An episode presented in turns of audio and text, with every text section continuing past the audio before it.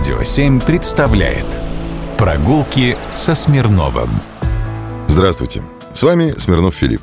В 1922 году вышел роман Бориса Пельняка «Голый год». Борис Пельняк – самый печатаемый советский писатель до 1937 года, певец революции. Он был, между прочим, родственником могущественного немецкого клана купцов-промышленников Вагау.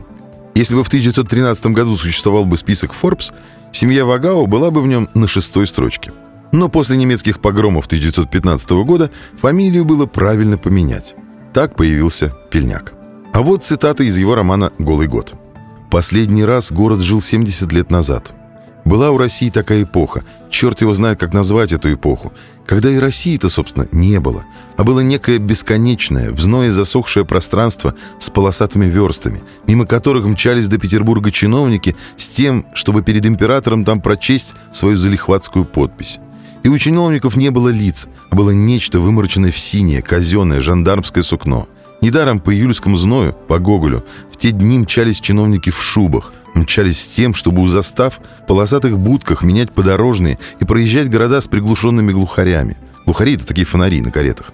Было у России в те дни лицо выморочено, как у чиновников. Походили те дни на испепеляющий июль, тот, что приносит голод и засуху. Недаром та эпоха разразилась Севастополем. И от этой эпохи остался в Кремле у заставы против монастырских ворот дом халуйской архитектуры с полосатой будкой у ворот, выкрашенный в киноварь, но с белыми пилястрами в каждом простенке и с голубыми наличниками. По этому описанию сложно найти этот дом. Представляете, красный дом с голубыми наличниками и белыми колоннами. Но вот иногда, идя по улицам Москвы и наблюдая какое-нибудь олиповатое строение, я вспоминаю эти строки писателя.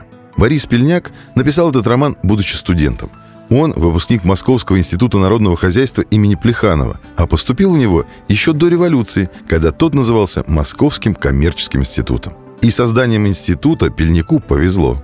Оно не олиповатое, не вымороченное, не вымученное, а построено специально как храм науки. На фасадах его рыбы, христианский символ и очень много разных симпатичных деталей. Сходите, посмотрите. Прогулки со Смирновым. Только на Радио 7.